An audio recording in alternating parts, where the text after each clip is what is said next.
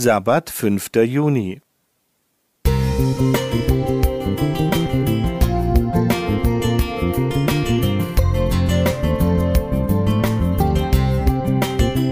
Ein kleiner Lichtblick für den Tag.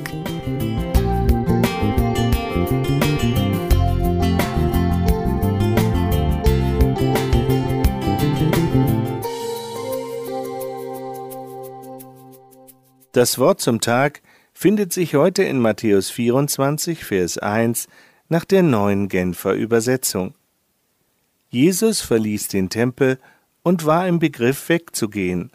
Da traten seine Jünger zu ihm und machten ihn auf die Pracht der Tempelbauten aufmerksam.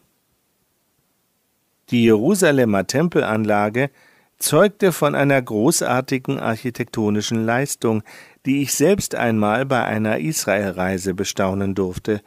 Ziel der Führung in die Jerusalemer Unterwelt war ein Tunnel, dessen Eingang in der Nähe der berühmten Klagemauer liegt und auf einer Länge von rund 500 Metern tief unter der Stadt entlang der westlichen Stützmauer des Tempelberges verläuft.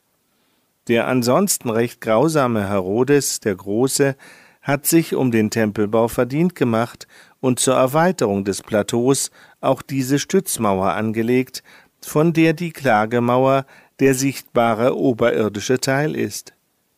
Im Tunnel selbst sollte man besser nicht an Platzangst leiden.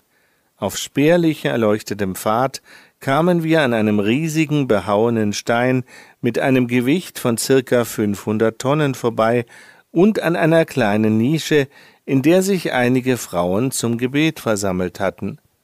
Warum beten sie gerade hier unten?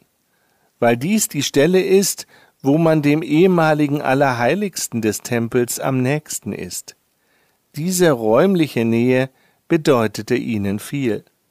Trotz der meisterlichen Bauleistung schien Jesus wenig beeindruckt. Für ihn waren die wuchtigen Mauern Anlass, seine Sorge um die ruinöse Zukunft der Stadt auszudrücken. Für jüdische Ohren seiner Zeit kaum fassbar, kündigte er die völlige Zerstörung des Baukomplexes an. Der heutige Besucher des Tempelplateaus kann sich von der buchstäblichen Erfüllung der Prophezeiung überzeugen. Der Vorgang ist ein Bild für unsere Zeit. Dinge, die unumstößlich scheinen, können morgen wegbrechen. Sicherheiten können von einem Tag auf den anderen schwinden. Allerdings hat es Jesus nicht bei der Ankündigung von Zerstörung belassen, sondern mehr als nur einen Silberstreif am Horizont der Geschichte hinterlassen. Seine Schilderung der Ereignisse gipfelt in der Zusage, dass er mit großer Macht und Herrlichkeit auf den Wolken des Himmels kommen wird. So wird es in Markus 13, Vers 26 geschildert. Zu ihm können wir auch heute beten. Die räumliche Nähe zum ehemaligen Tempel brauchen wir nicht. Entscheidend ist die innere Nähe, nicht ein Gebäude. Wir sind auch heute bei ihm willkommen. Matthias Müller